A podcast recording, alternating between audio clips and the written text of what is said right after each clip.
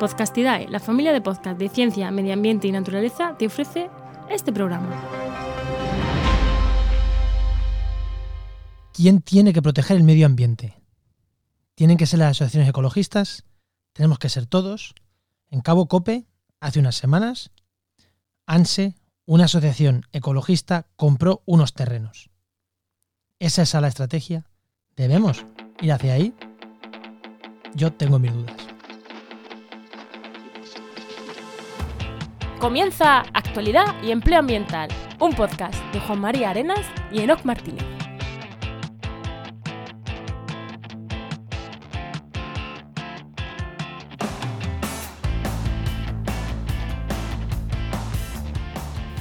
Buenas, soy Juan María Arenas Y yo, Enoc Martínez. y estamos en el programa 54 del martes 19 de mayo de 2020 con el patrocinio de GeoInnova. La Asociación de Profesionales del Territorio y del Medio Ambiente. En el programa de hoy hablamos sobre todo lo que rodea a Cabo Cope, un espacio natural emblemático de la costa murciana, con María Jiménez. Pero antes, Enoch, ¿qué tal, qué tal tu semana? Pues muy bien, muy bien. Ha estado mucho, mucho podcast. Incluso hemos tenido una formación con Brutal que quedó súper chula. Fue un- vamos, me hizo mucha ilusión y, y los chicos que estuvieron escuchando fue genial. Me Sí. encantó. ¿Y tú qué tal? Pues yo, la formación contigo que dimos juntas y la verdad que el feedback ha sido muy bueno y encanta, ¿no? Cuando es una formación rara porque hicimos como una cosa rara y, y sale bien y el feedback es bueno, pues siempre se agradece. Y nada, pues eso, muchos podcasts, desarrollo web, que tengo ganas de cerrar ya una que tengo en mente, que me está dando por saco un montón, a ver si la cierro este fin de semana. eh, o esta semana, lo que queda de semana, eh, y a ver qué tal. Pero bueno, vamos ya con, con la invitada, ¿no, Enoch? Venga, vamos allá. Pues como ya he dicho, hoy tenemos de invitada a María Jiménez, que es jurista y defensora del medio ambiente, activista social por el agua pública y profesora de Derecho Ambiental en la Universidad de Murcia.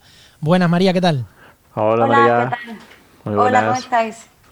¿Qué, qué me he dejado de tu presentación? Que me he dejado yo creo que una parte importante. Eh, bueno, aparte de, pues eso, lo has dicho lo básico, defensora del medio ambiente y del agua pública, yo creo que es lo más importante, pero bueno, también ahora estoy como de profesora de Derecho Ambiental, Derecho Administrativo, Que eso, que eh, eso sí que lo comentado. Ambientales. De, de nuevo, Y- sí, De nuevo, porque en este programa eh, suelen venir muchos ambientólogos y Juan me lo echa en cara, entonces. sí, sí.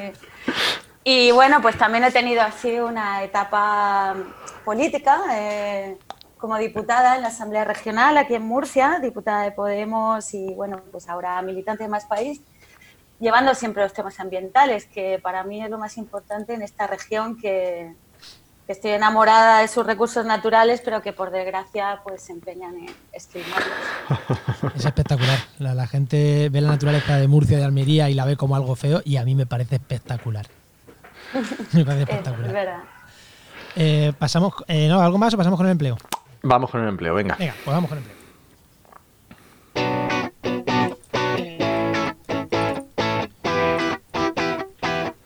Pues lo primero, como siempre, hablar de la página de empleo www.trabajemedioambiente.com, donde ya sabéis, mi compañero Enoch tiene actualizadas un montón de ofertas de empleo.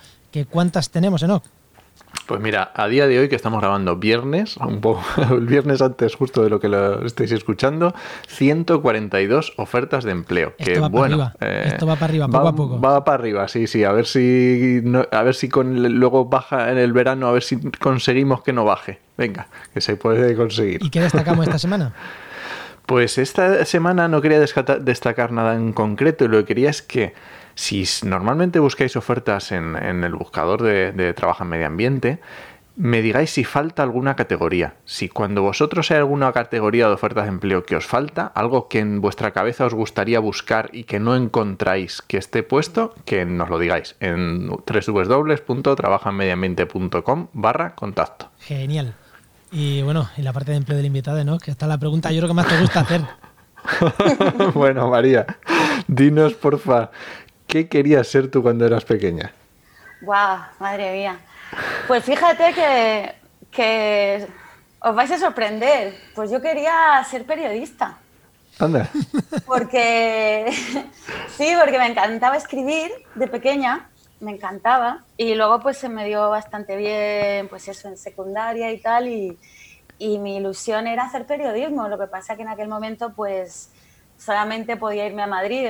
Pensaros, hombre, no quiero yo me siento muy joven, pero en aquel momento eh, no existía facultad de comunicación o de periodismo en Murcia, por lo tanto te tenías que trasladar fuera ¿no? de tu ciudad. Y bueno, no fue posible por cuestiones, pues bueno, familiares y tal, y acabé estudiando Derecho, que provengo de una familia de, de juristas, ¿no? Así que fue más por tradición familiar el hecho de elegir Derecho. Y la verdad es que fue como una prueba que me hice. Digo, bueno, voy a probar y si veo que no es lo mío, intento el año que viene pues pedir una beca, me voy a Madrid, porque yo seguía empeñada con periodismo. Y lo que pasa es que me fue muy bien. Aprobé todo el primer año. y bueno, tengo la suerte también de que dos de mis hermanos son ecólogos y profes en la universidad también y, gracias a ellos, siendo pues muy jovencita, pues me di cuenta que había una laguna ahí que nadie te enseñaba en las facultades, que era medio ambiente, derecho ambiental. Qué bueno. Por, por, aquel entonces, pues prácticamente los estudios solo se daban en Madrid, en la Carlos III y en algún otro estudio de posgrado. Y ahí que me fui, después sí que me fui a Madrid y me especialicé en la Carlos III y bueno, hasta ahora, siempre trabajando en medio ambiente. Por eso te digo que ahora hay bastante gente, sobre todo juristas, en medio ambiente, pero tampoco te creas que es excesivo. Yo sigo pensando que es el, el marco del futuro en materia de empleo y más ahora, que parece que hay una mayor conciencia en la necesidad de cambiar la manera que nos relacionamos con la naturaleza y desde luego si tiene que haber un repunte de empleo tiene que ser el empleo verde. La transición ecológica es lo que va a marcar el camino. Eso esperamos. Sí, yo se lo digo a mis alumnos que en ciencias ambientales ellos tienen la suerte de que tienen un, pues un, conocimiento muy, muy multidisciplinar y eso les da muchos aspectos positivos y, y hay muchas cosas que hacer. Eso tenemos a veces, muchas veces, la polémica con los invitados cuando hablamos del tema de, o sea, conocimiento multidisciplinar versus conocimiento muy específico. ¿Tú esa parte cómo la ves? Pues yo lo veo todos los días porque conozco también muy bien eh, a muchos biólogos y sé las carencias que tiene un perfil y otro. Tanto el, biólogo que, por ejemplo, ayer di una clase de gobernanza eh, ambiental en un máster que eran biólogos. Entonces te das cuenta que les faltan herramientas institucionales, jurídicas, económicas, les falta para poder llegar a, herramientas nuevas que vosotros sabéis que ahora mismo tienen que marcar el camino. No, no nos podemos quedar en lo tradicional institucional o evolucionamos también en la manera de gestionar esto no va a ningún sitio. Sin embargo, los ambientólogos eso lo tienen más fácil porque en su carrera dan un poquito de todo, pero les falta también profundizar. Entonces yo creo que el problema es que se les tiene que orientar mejor para que después de acabar el grado se puedan dirigir eh, a lo que les guste de verdad y especializarse. Mm, qué bueno. Pues, mm, me parece, creo que fíjate si hemos debatido veces en Octu y yo este tema y nunca. Claro, es que el problema está que siempre que debatimos este tema es o con un biólogo o con un ambientólogo y siempre sacamos generalmente ambientólogo porque no me coloca siempre ambientólogos. Y hoy, que, traigo yo la invitada hoy, eh, pues mm, sin saberlo, resulta que es profesor de ciencias ambientales. Fíjate, fíjate. Pero, lo bueno es que nos ha dado una visión desde fuera. Visto desde fuera, claro. eso, eso está muy bien, ¿no? Y estás es en muy contacto con ambos. Sí. Eso está, está genial.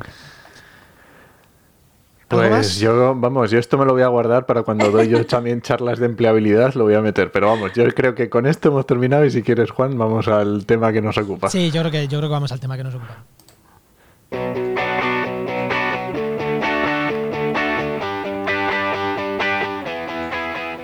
Pues como os he dicho, hoy vamos a hablar de Cabo Cope. Seguro, seguro, seguro que si estáis interesados por temas ambientales, desde finales de abril y principios de mayo estáis viendo que Cabo Cope lo han comprado no sé quién, que el gobierno de Murcia no sé qué otra cosa.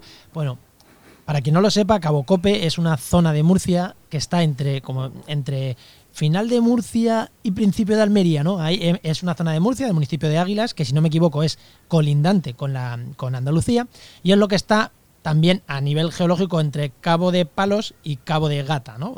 Son los dos cabos más grandes, que si no me equivoco los dos están protegidos, y entre media está Cabo Cope. Entonces vamos a empezar por el principio. Ambientalmente o geográficamente, ¿qué es Cabo Cope? Que no haya dicho yo ya dónde está. ¿Qué, es Cabo Cope, María? Pues mira, Cabo Cope es probablemente el último litoral virgen del Mediterráneo español.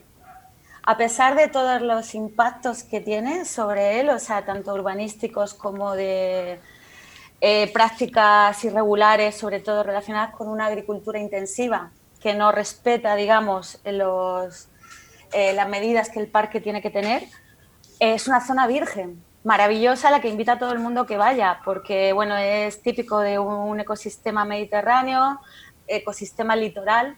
Semiárido, muy semiárido. con unas condiciones ambientales increíbles, de hecho tiene figuras de protección europeas y regionales sobre el mismo.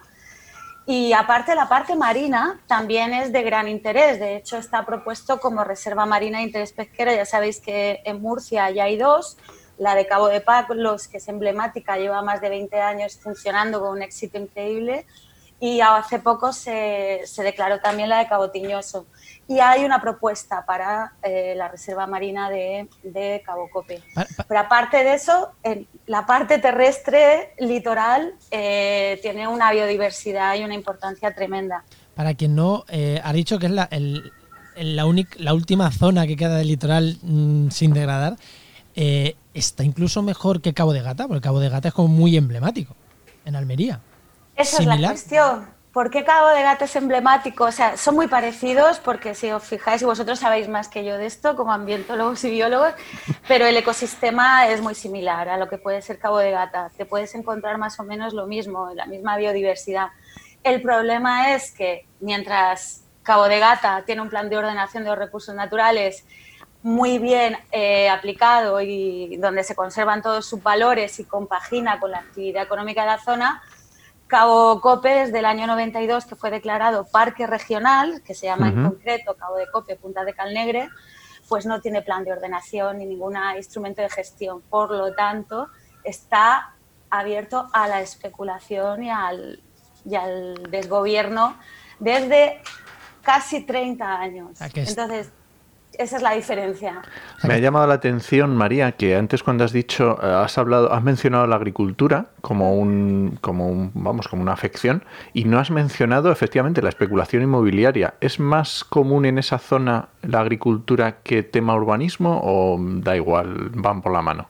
Bueno, te cuento, es que Cabo Cope podría ser un ejemplo, de hecho es un ejemplo de libro en las facultades de Derecho, porque el Constitucional dictó una sentencia o sea, histórica cuando, cuando anuló digamos, una disposición adicional de la ley del suelo de la región de Murcia que restringía los límites del parque, aunque eso puede ser muy técnico y si queréis lo explico luego mejor. Pero ¿por qué hablo ahora más de agricultura que de urbanismo? Porque el pelotazo urbanístico vino en la época, pues eso, en los años 90, como en toda España. En aquel momento, pensar que nosotros llevamos de gobiernos de Partido Popular en Murcia desde el año 96, casi todo el tiempo mayorías absolutas, con lo que eso significa, ahora con gobierno de coalición apoyado por Vox, con lo cual no hemos mejorado en absoluto, pero lo digo desde el punto de vista ambiental, pues es un auténtico desastre, porque a los gobiernos liberales, ultraliberales, no les interesa demasiado la protección del medio ambiente. Entonces, ¿qué ha ocurrido? Que en aquel momento, en los años 90, eh, el pelotazo urbanístico unido a Cabo de Cope vino por la modificación del ley del suelo para hacer una macrourbanización que pudiera acoger a más de 60.000 personas con 20 campos de golf y en aquel momento eh, se proyectó lo que por la legislación murciana se llama actuación de interés regional, que era, era este proyecto. Esto estaba íntimamente conectado con el aeropuerto de Corbera, que no sé si os suena, pero es un aeropuerto que se acaba de poner en marcha después también de, décadas aquí en la región de Murcia, eh, en el cual se pretendía la llegada de turistas, sobre todo británicos y, alemanes, hacia ese aeropuerto que no era necesario en absoluto, porque teníamos el aeropuerto de San Javier. Se construye una autopista privada que conecta eh, Cartagena Vera, es decir, Almería, lo que estáis citando como Cabo de Gata. ¿La P7 es esa? Exactamente, una, autopista que eh, ha cruzado un espacio emblemático que económicamente no ha sido para nada rentable, de hecho la hemos rescatado y la pagamos todos los murcianos. Eh, todos los españoles creo, porque la ha rescatado el Estado. Y, y luego era para que estos mismos turistas pudieran llegar a su casa en este nuevo resort en medio de este paraje que os digo emblemático. O sea, que sí que formaba parte de un proyecto de especulación urbanística del entonces presidente Valcárcel. Y entró la crisis del 2008, eh, afortunadamente no se llevó para adelante el proyecto, pero también por el empeño de las organizaciones ecologistas que evidentemente y de toda la sociedad civil, porque hubo una movilización muy importante llamada Murcia no se vende, en la cual consiguieron 50.000 firmas, eh, bueno, una ILP para evitar la urbanización. Qué bueno. Aparte de los recursos que ganaron, todo esto mezclado con la crisis se evitó el desarrollo urbanístico del parque. Esto es importante, la movilización ciudadana, porque al final muchas veces piensa la gente, piensa, ah, no, si lo van a hacer, lo van a hacer igual. O no, porque esto es muy importante. Si una empresa puede invertir en Cabo Cope, en la zona esta que están diciéndonos, y en no sé dónde de Alicante, y solo, y solo va a invertir en un sitio, pues a lo mejor dice, espera, espera, que aquí tengo más problemas, me voy a Alicante. Pasa lo mismo que pasó con el fracking en muchas zonas. Eh, espera, espera, aquí hay mucha contestación, me voy donde no hay. Y me quito de, encima el problema. o sea que es, es necesaria muchas veces la, la, movilización esta ciudadana. Entonces, ¿qué pasó con eso? O sea, esa organización no se construyó, que no olvidemos que ya se iba a construir en espacio natural protegido a nivel regional. Claro, es que entonces lo que hizo el gobierno regional es de manera oscura y, totalmente mm, ilegal, eh, aprueban el redefinir los límites del parque regional. Vosotros pensáis que este parque se declara en el año 92, a raíz de la ley 492 de, de, de espacios naturales de la región de Murcia se declara inmediatamente la ley lo que te dice es que en el plazo de un año se apruebe el, plan de ordenación de los recursos naturales y, y, posteriormente el PRUG, el plan de, uso y gestión. Pues desde que se declara el parque hasta la fecha, 27 años después, la comunidad autónoma no ha iniciado el trámite de la declaración del POR. Por lo tanto, lo que os decía al princiio, está como en una situación... Claro, y de absoluta vulnerabilidad. Es que no, sirve de nada. Es que eh, cuando se hace un parque de estos, eh, muchas veces se hacen para hacerse la foto. Es que sin porn y sin PURG, lo que suele llamar el porn y el PRUG, no sirven de nada los espacios naturales, porque hay un vacío legal ahí que muchas veces es casi peor, ¿no? Claro, lo que pasa es que al estar declarado, lo que sí que ha frenado, porque tú piensas que mm. este parque, para que tú lo has explicado muy bien al principio, eh, abarca los términos municipales de Lorca y de Águilas. Y Águilas es pues el último municipio costero de la provincia de la región de Murcia. Ya es eh, limítrofe está, empieza Almería. Bueno, pues eh, estos ayuntamientos estaban pendientes de aprobar sus planes generales de ordenación urbana. Mm. Y estos ayuntamientos tampoco han ayudado mucho a la protección del parque. Por lo tanto, para ellos, eh, o sea, estaban deseando que se desprotegiera pues para poder también sus ansias especulativas llevarlas hasta el infinito pero como afortunadamente la ley, tanto la ley, o sea, la ley estatal, la, la 42-2007, no sé si la habéis oído, la de patrimonio natural y diversidad, pues esa ley es muy clara y dice que mientras esté en tramitación eh, un espacio protegido, el plan de ordenación, eh, no se podrá hacer ningún uso en el suelo y que además el plan de ordenación siempre va a prevalecer sobre la planificación urbanística. Por lo tanto, estos ayuntamientos también han estado, a su pesar, limitados para poder expandirse. Entonces, el parque está en un peligro tremendo, pero hasta ahora, ya os digo, esa confluencia de una legislación del Estado lo blinda eh, y aparte la presión social, pero la situación ahora eh, está llegando a límites preocupantes, la verdad. Vamos entonces a, qué es lo que ha pasado este mes. hemos llegado hasta ahora, ¿no? hemos llegado hasta la actualidad. Eh, vale, ¿y qué es eso de que mm, ANSE, que es la Asociación de Naturalistas del Sureste, una asociación ecologista, ¿no? De, y creo que creo que con alguna asociación más por medio, no sé si WWF y no sé si alguien más por medio. O sea, ¿qué han hecho aquí? ¿Qué han hecho en este territorio? Bueno, eh, mira, eh, la verdad es que es un, es, es muy bonito el hablar de esto, porque ya os hablo tanto como activista, como jurista, como profe, como todo, ¿no? Pues es un, es un temazo que yo creo que todo el mundo, estudiando el tema de Cabo de Cope, puede saber eh, prácticamente todo el derecho ambiental. Eh, pues mira, relacionado con lo que os decía antes, que es importante para, para lo que ha pasado ahora con ANSE, el gobierno regional en su momento, para especular, redelimita los límites y entonces dice, el parque regional no va a ocupar todas estas hectáreas que en un principio declaramos, lo vamos a reducir a la red Natura 2000, que también sabéis lo que es, ¿no? O sea, este parque tiene... Pues, sí, este parque eh, tiene LIG y tiene CEC. Y tiene cepas. Efectivamente. Pero claro, también como muy bien sabéis, cuando un espacio tiene muchas figuras de protección superpuestas, no todas coinciden.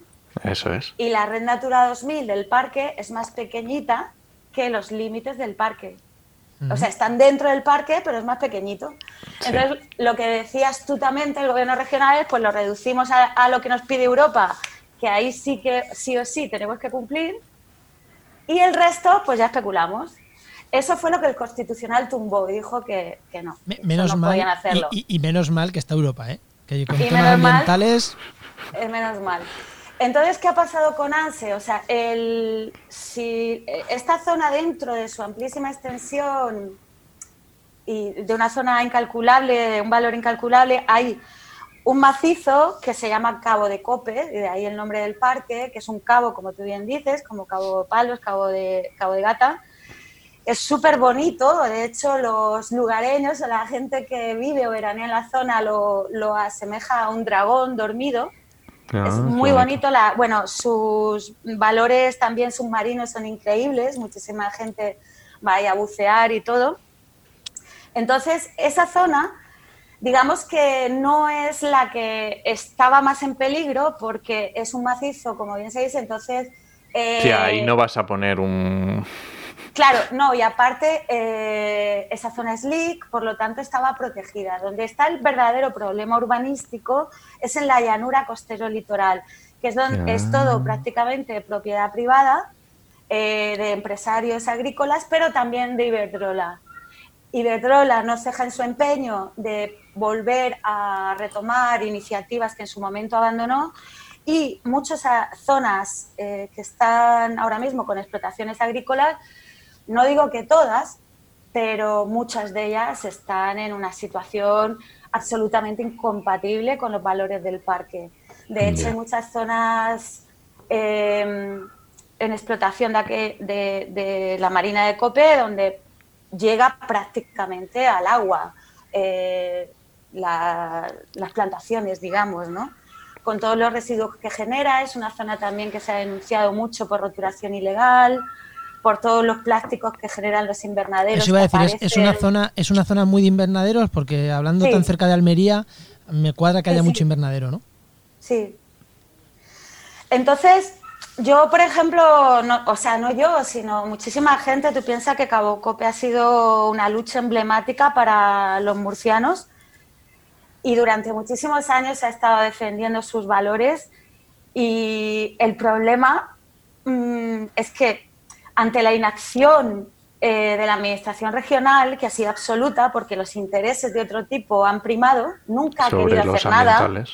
Hombre, evidentemente, si tú estás gobernando 27 años o veintitantos años y, tienes simplemente que publicar en el boletín oficial la orden de aprobación del POR, pues a mí que no me cuente mi lomba, no hay ningún interés en proteger entonces, esto ha dado lugar a que, por ejemplo, ANSE, pues bueno, hay que decir eh, en favor de ANSE que siempre ha estado en conversaciones con tanto con el Ayuntamiento de Águilas como con la comunidad autónoma para convencerles de que fuese la propia comunidad autónoma la que comprara eh, los, terrenos. que era lo que tenía que haber hecho la administración desde hace tiempo, o aprobar el POR y ya pues se crea una junta rectora y con todos los propietarios privados y ya está pero nunca quisieron, no ha habido voluntad de ningún tipo. Entonces, bueno, sorprendentemente ANSE nos, lo digo porque yo no lo sabía tampoco, pues nos encontramos con la compra hace unas semanas.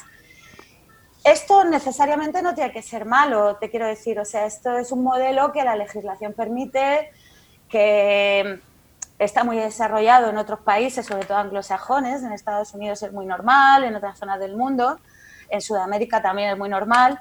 Lo que ocurre que es verdad que nosotros no tenemos tradición, digamos, de la gestión pública, pero mediante instrumentos privados. Porque por, para que la gente lo entienda, es un terreno que era privado y que cada uno ahí hacía lo que quería, lo ha comprado una asociación, con lo cual sigue siendo privado, pero ahora es propiedad de una asociación ecologista. Sí, pero no, peor todavía, es que era un terreno que ahora mismo estaba en manos de la Sareb, del banco del Eso iba a decir, efectivamente, era un terreno que pertenecía a la Sareb, que pagaron, eh, en principio se habla de 500.000 euros y que son, yo he leído, 270 hectáreas, o sea que también es un trocito. Sí, sí. O sea, era de la Sareb porque asumo que esa zona la tenía algún banco para construir. Y, con toda la crisis no han podido hacer frente, que no sé si era Solvia o alguna mega constructora de estas. Sí, sí. La Solvia, y la ha absorbido, ¿no? La absorbió el, barco, el Banco Malo, que se hizo para eso. Entonces, lo que se ha hecho es comprárselo no a los pequeños agricultores, que, o a los. Bueno, es que llamar pequeños agricultores a muchos agricultores murcianos tampoco también me hace gracia, ¿no? A los agricultores, no es comprárselo a los agricultores, sino comprárselo a una constructora. Se lo han comprado a una constructora, por así decirlo. bueno, sí, al banco malo. Al banco, al banco. o sea, eran de una constructora, los cogió el banco malo y se lo han comprado al banco malo. Sí.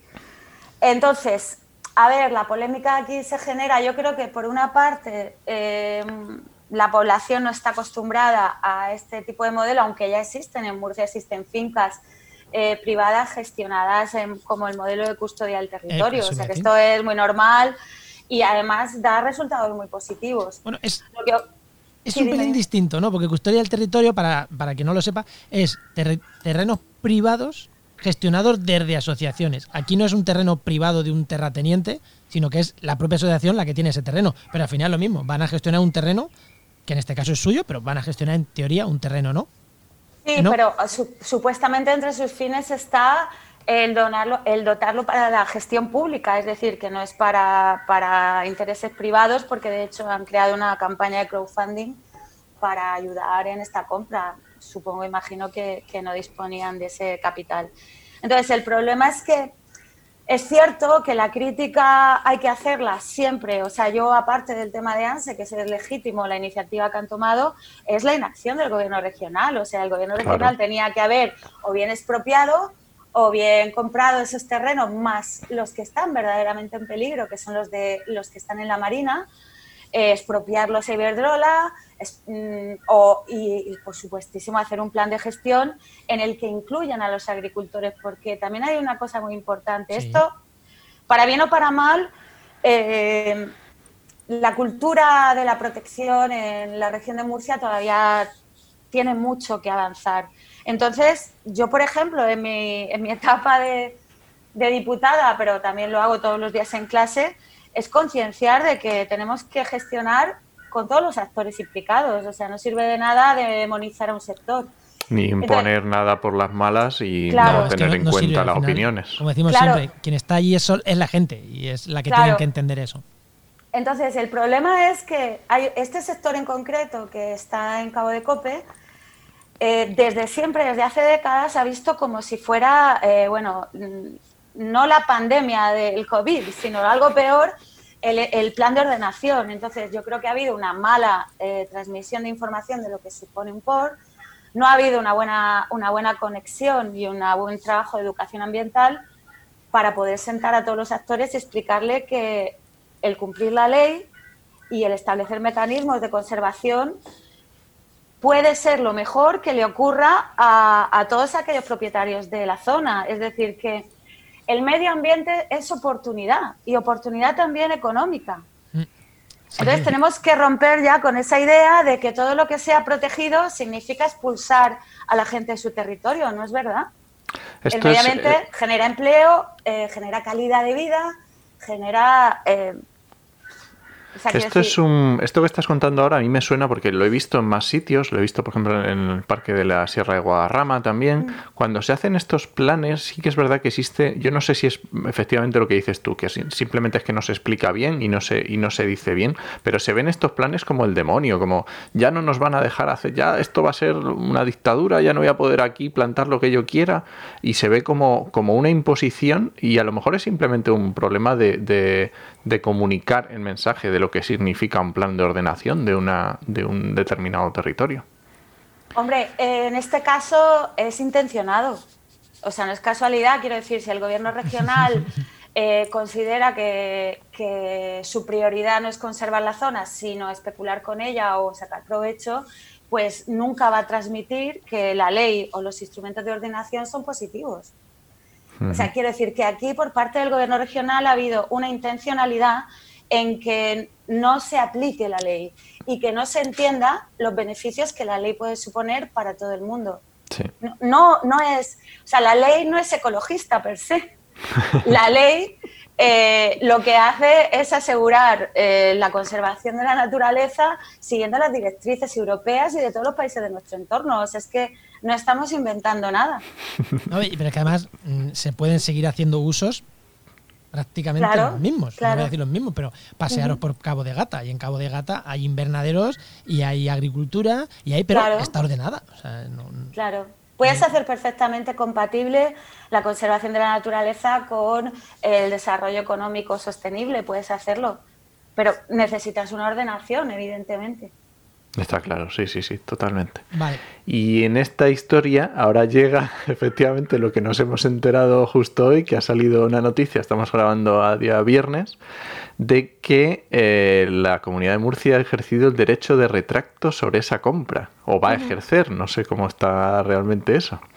Sí, bueno, yo, yo sé lo mismo que tú porque ha salido esta mañana la noticia y supongo que durante estos días habrá más información, pero efectivamente por la ley que os he citado antes, la 42-2007, se permite a la Administración, porque estamos hablando de un parque regional, eh, ante una compra, pues siempre tiene la preferencia, lo que se denomina en derecho el derecho de tanto y retracto. Entonces, cuando se ha tirado 27 años sin hacer nada, ahora que tiene la iniciativa la sociedad civil, y en este caso ANSE, de comprar, que sobre ese tema ya te digo que hay gente que opina de todo, pero bueno, legítimamente pueden hacerlo porque es legal lo que hacen. Entonces, justo en este momento, la administración reacciona. O sea, ha estado 27 años sin hacer nada, sin poner en marcha el plan de ordenación, sin expropiar o sin comprar. Y ahora, justo que ANSE mueve ficha, la administración reacciona. Pero hay algo que la gente no sé si sabe. Y es que eh, justo cuando ANSE anuncia la compra de la zona, Vox presenta una moción en la Asamblea Regional diciendo que los intereses oscuros de las asociaciones ecologistas eh, van a quitar la zona para todos los murcianos y, vamos, es la que presiona al gobierno regional para ejercer este derecho de y retracto. Entonces yo, mm, como murciana, me pregunto, primero no han hecho nada, Luego viene Vox, que es la que apoya al gobierno, la formación política que apoya al gobierno para, que esté gobernando, y acusa, y además abre una puerta muy peligrosa, y es la de perseguir a las organizaciones no gubernamentales de protección de la naturaleza poniendo las un segundo, un segundo, quítalo de, quítalo de, de protección de la naturaleza.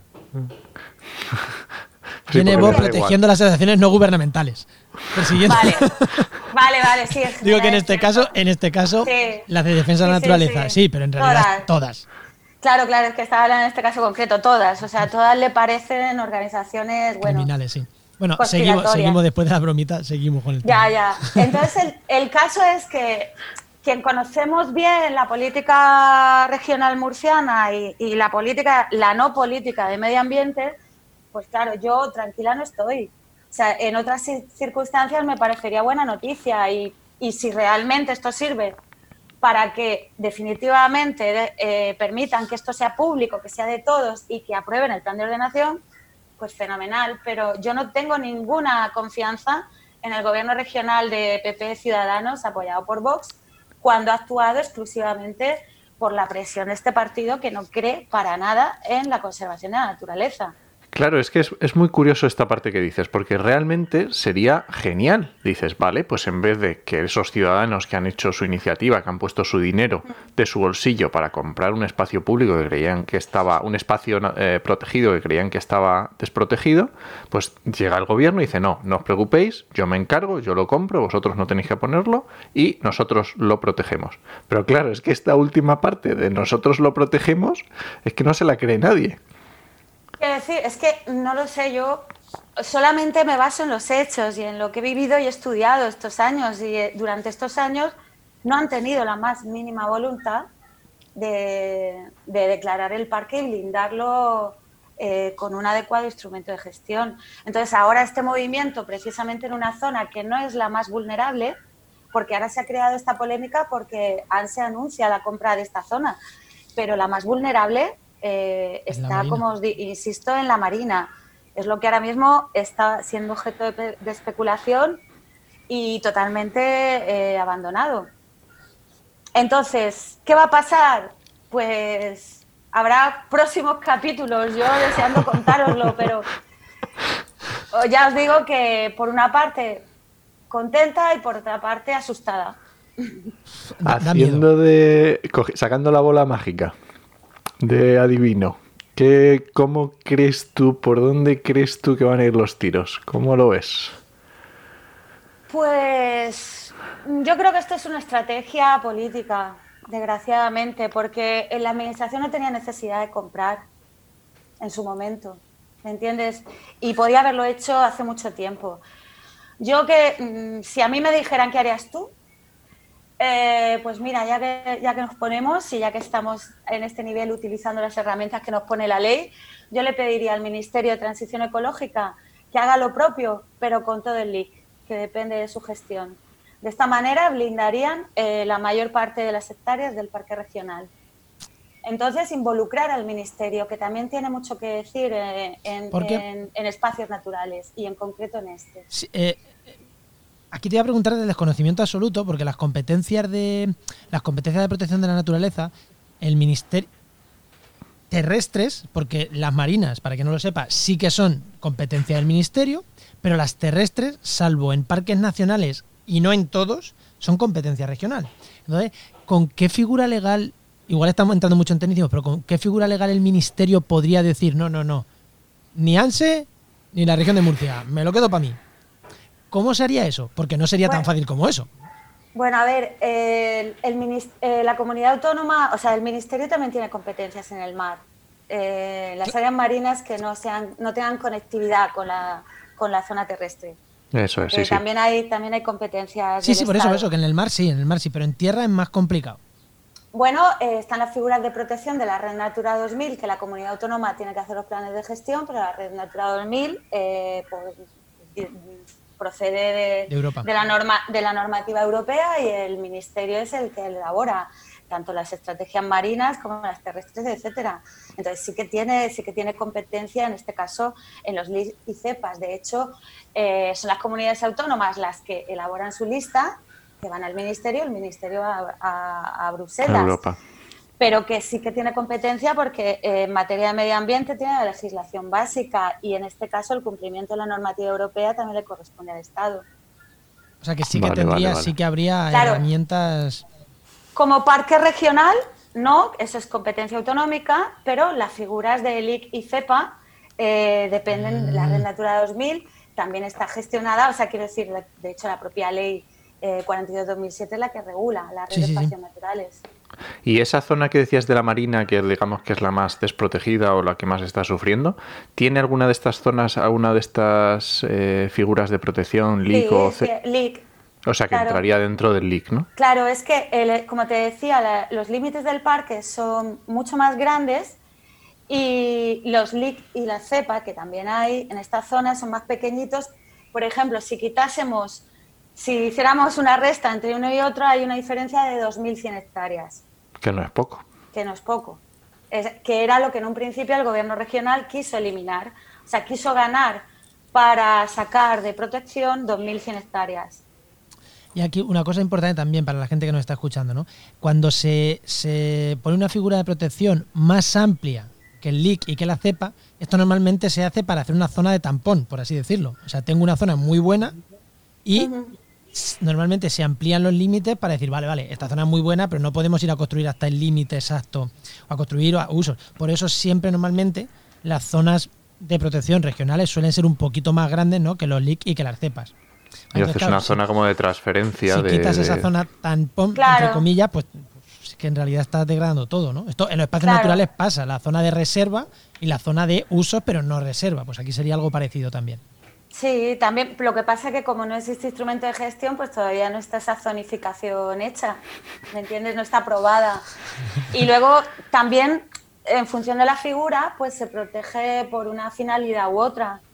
O sea, una zona de especial conservación para las aves, el LIC es por otro motivo y el parque regional, pues por otro motivo. Entonces, al final, que era precisamente la importancia de, de avanzar es que tenemos que crear mecanismos de gobernanza que coordinen todo esto, que coordinen a todas las administraciones, a todos los distintos planes de los distintos espacios y que sienten con instrumentos de participación a todo el mundo. Pero para eso hay que dar el primer paso y el primer paso es aprobar los planes de ordenación. Claro, porque una pregunta también. Eh, has dicho que ahora lo que tú te temes es que el gobierno regional compra esta parte y no hace una y no hace un, mm, un plan de ordenación. Yo me lo temo que va a ser así.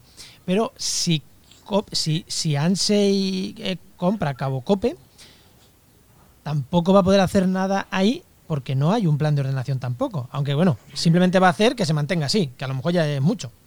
Bueno, hay, hay, algo importante y es que a partir de ese momento, como propietarios, sí podrían, una vez que la comunidad autónoma, si quisiera convocar a la Junta Rectora del Parque, ellos ya serían propietarios, no sé si mayoritarios, porque no sé en qué proporción, pero en una gran proporción. Por lo tanto, habría como un sector de esos propietarios que no es exclusivamente eh, los que tienen intereses privados o especulativos en la zona. En ese sentido, sí que es muy importante eh, el que ANSE pueda tener voz, la voz de los ciudadanos a través de su propiedad. Lo deseable, pues que hubiera sido público desde hace mucho tiempo, de todos, y como digo, cumpliendo la ley. Eh, como segunda opción, ya sea ANSE o cualquier otra organización, si cumplen con sus objetivos, pues sí que pueden influir en las juntas rectoras.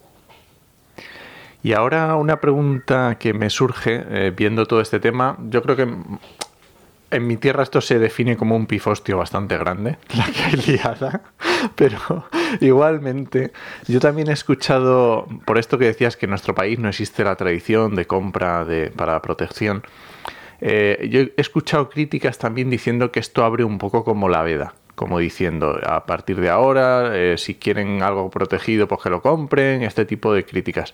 ¿Tú cómo ves eso? ¿Tú ves realmente que es una estrategia interesante y que a lo mejor no, es, no tiene por qué ser mayoritaria, pero bueno, puede estar ahí en la recámara para cuando sea posible? A ver, eh, yo creo que yo creo que esto lo que puede abrir la puerta es a debatir más sobre esto. Y es muy importante porque a pesar de que hay muchas entidades, como decíais, de custodia, eh, de, acuerdos de colaboración público-privados en materia de conservación, es cierto que no ha habido mucho debate en torno a este sistema y puede ser un buen ejemplo. ¿Que puede abrir la veda?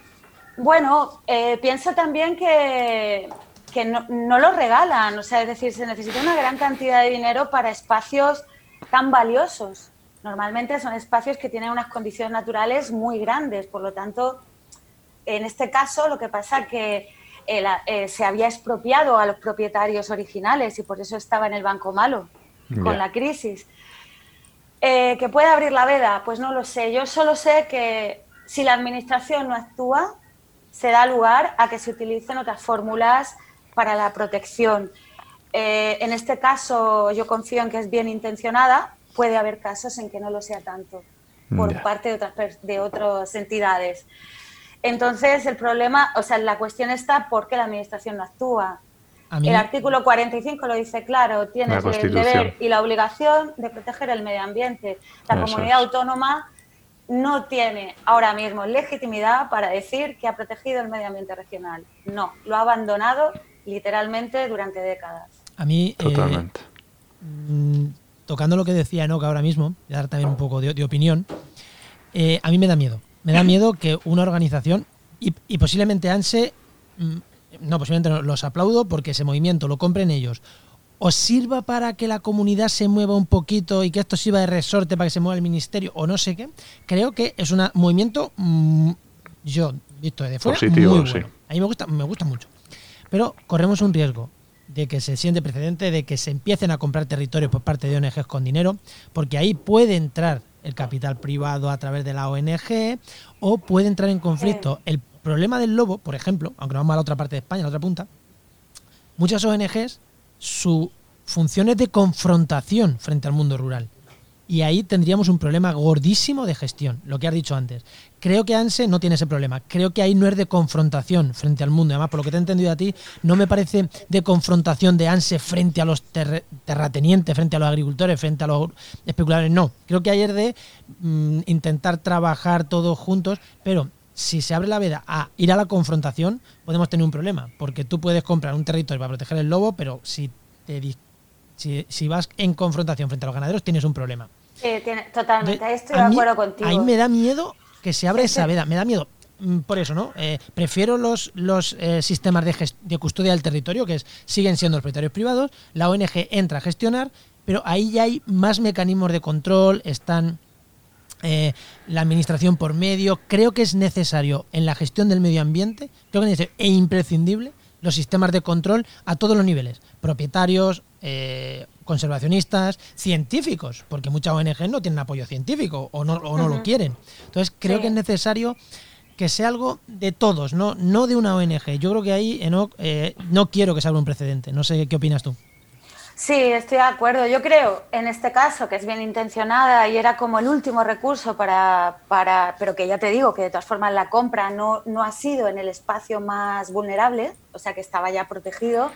O sea, lo que sigue estando siendo objeto de especulación todavía está fuera de, lo que ha comprado ANSE.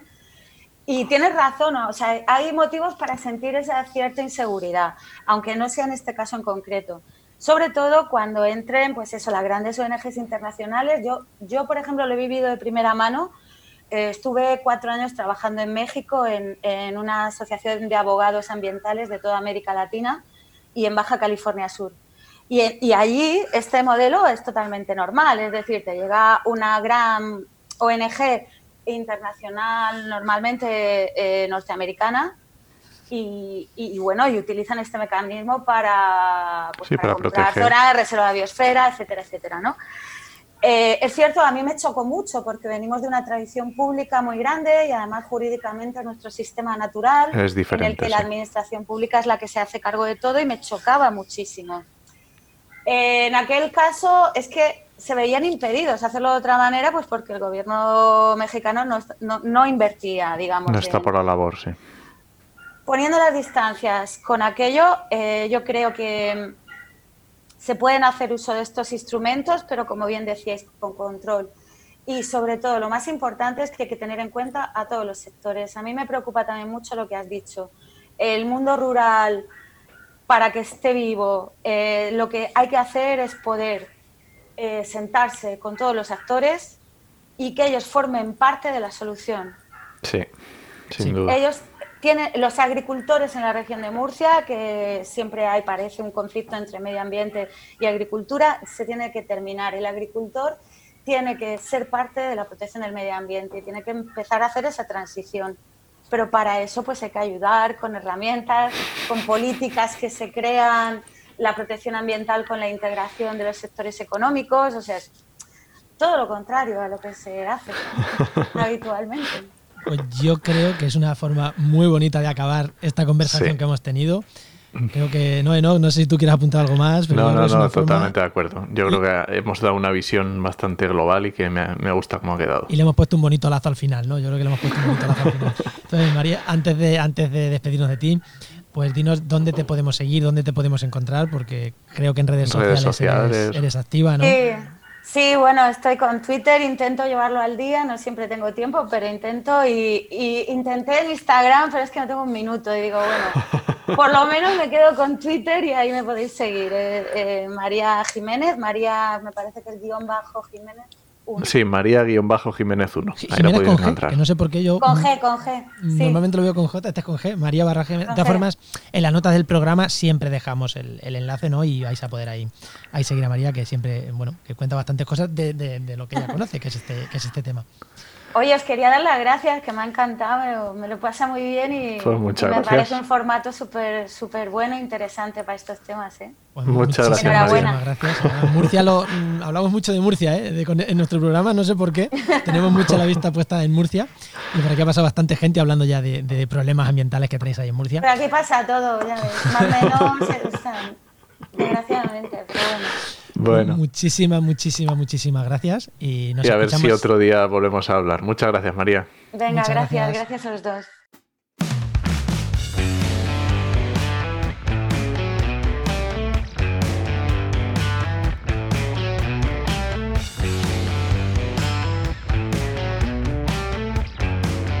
Pues vamos ¿no? con, con la sección patrocinada de GeoInnova la Asociación de Profesionales del Territorio y del Medio Ambiente. Y que cada semana nos hablan de un par de recursos súper útiles.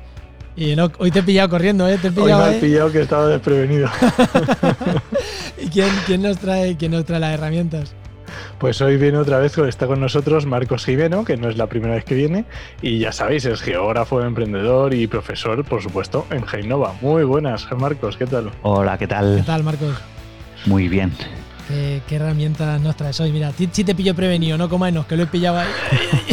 Sí, sí, yo estaba, estaba preparado. Estaba preparado. Después de oír a Enoch, he dicho, yo tengo que estar listo. ¿Qué, herramientas, qué herramientas tenemos? Pues mira, hoy os traigo dos herramientas. Una que se llama Leaflet Provider Demo, que la podemos buscar en Google. Y si no, creo que pondréis la dirección de la página web vosotros. Sí, la ponemos en encontrar. no hay problema. Y simplemente es una base, digamos, como una especie de base de datos con ejemplos de eh, mapas base para programar eh, web maps. ¿vale? Eh, tenemos desde OpenStreetMaps hasta datos de, de, mapas base de Stadia, de CartoDB, de, o Carto, ahora es Carto, ya no es CartoDB, eh, de Erri, que no sé si lo he dicho antes, Stamen, eh, es decir, los más famosos, y podemos simplemente eh, accediendo a la página web, a, la página web copiar el JavaScript y directamente ponerlo en nuestro código y ya no tenemos que hacer nada más ni, ni rompernos la cabeza con programar líneas de código. Lo tenemos ya directamente para llegar, copiar y pegar y ya funcionará perfectamente.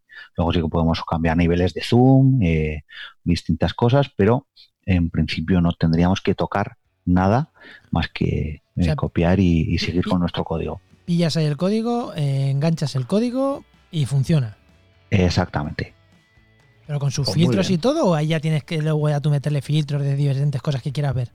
No, ya tienes que trabajar un poco más en tu mapa web, pero te, serviría como, como, una base, como normalmente se suele empezar con una base. Eh, puedes poner esa o puedes poner todas las que tiene. Si quieres que salgan, no sé, hay un montón, pues las que quieras, la que más se adapte a tu, a tu proyecto. Qué bueno. Qué chulo, qué interesante. Sí, sí. ¿Y qué segunda herramienta tenemos? Y la siguiente, como estábamos hablando un poco de web mapping, hay veces que asusta un poco esto de programar, pero, pero hay un plugin en QGIS que se llama QGIS to Web, tú escrito con un 2 y todo junto para encontrarlo, que sin programar ni una sola línea de código podemos crearnos nuestro propio webmap con las capas eh, que tengamos cargadas en QGIS y con ah. mapas base, con diferentes niveles de zoom, diferentes, eh, por ejemplo, herramientas de zoom, eh, podemos poner la escala, la leyenda, que, sea una leyenda que, se, que esté em, desplegada o no esté desplegada y cuando pasamos el ratón por encima se despliega. Eh, podemos hacer un mapa no muy, muy, muy elaborado, pero un mapa básico podemos hacerlo y quedan bastante chulos. O sea que desde mismo, desde tu mismo QGIS que estás trabajando, digamos que te permite sacarlo directamente. Exactamente, y luego podemos exportar eh, el, el código y podemos eh, subirlo a un servidor y podemos estar sirviendo nuestro, nuestra propia cartografía sin haber programado ni una sola línea de código. Joder, qué, Qué bueno. Qué, qué interesante, ¿no? Y qué chulo. Pues yo que tengo ahora que estoy desarrollando un- una página web que igual tiene que llevar algún mapa, vamos, es que me voy a ir a cotillar estas dos herramientas, pero ya, en cuanto, en cuanto colguemos. Pues ya sabes, rápidamente. pues muchísimas gracias, Marco, como siempre, súper Muchas útiles gracias. las recomendaciones que nos traéis desde Geoinnova. Y hasta la próxima. Hasta la próxima. Pues recordar que esta sección ha sido patrocinada por Geoinnova La Asociación de Profesionales del Territorio y de Medio Ambiente. y que puedes encontrar en www.geoinnova.org.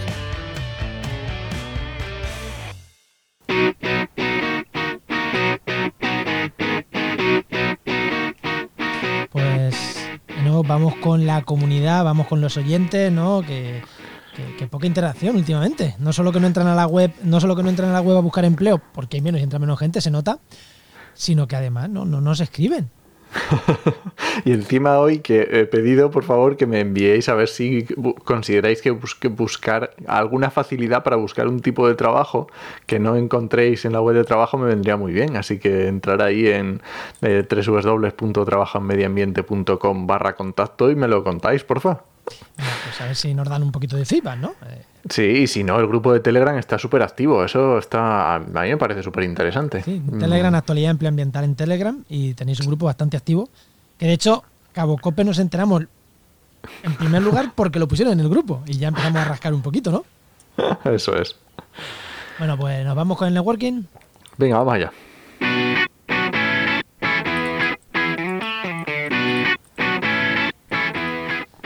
Y el networking, ¿no? Ah, ¿Dónde nos vamos? ¿Dónde nos vamos de networking? ¿Dónde nos vamos a hacer networking? No, ¿dónde? Pues está complicadísimo el networking. El networking ahora mismo, obviamente, solo por redes. A Twitter, nos vamos a Twitter a hacer networking. Efectivamente. También lo sabéis, si nos estáis escuchando y tenéis algún, algún evento que queráis, que queráis que promocionemos para hacer networking, por supuesto, mm, avisadnos. Y ya sabéis, en la página web eventociencia.es tenéis también un montón de eventos muy interesantes. Pues y ahora ya al final, recomendaciones. Te recomiendo, mira, yo voy a recomendar un podcast, ya que hemos hablado un poco tangencialmente del tema del mar, voy a recomendar un podcast de Melisa Cristina Márquez, que se llama Conciencia Azul, que obviamente va de temas del mar. ¿Y tú qué nos recomiendas, Juan? Pues yo voy a recomendar un programa de este podcast, eh, el programa 33, donde hablamos de custodia del territorio, con Alberto, Alberto Navarro, ¿se llama? Alberto Navarro. Alberto es. Navarro. Lo he dicho de cabeza y no, digo igual patino. Eh, ¿Por qué? Porque, bueno, va relacionado también, ¿no? Hemos hablado durante el programa varias veces de custodia del territorio. Custodia del territorio, pues tenéis un programa que es el 33, donde hablamos precisamente de eso, de custodia del territorio, con una de las personas que más sabe de custodia del territorio de, de España. Y que es eso, eh, cómo las asociaciones eh, se hacen cargo de, terri- de terrenos, ¿no? Pues algo Eso es, parecido a muy lo que hemos interesante. Pues muy bien, pues yo creo que ha quedado un programa muy redondo, muy redondo. Pues nos vamos, ¿no? Eh, vámonos, vámonos. Recuerda que puedes encontrarnos en, en cualquier reproductor de podcast. Ahí estamos. Si estás en Apple, déjanos una. Déjanos una, Una reseñita. Una reseñita en Apple Podcast, que, joder, venga, que siempre hace, hace ilusión ver la reseña en Apple Podcast.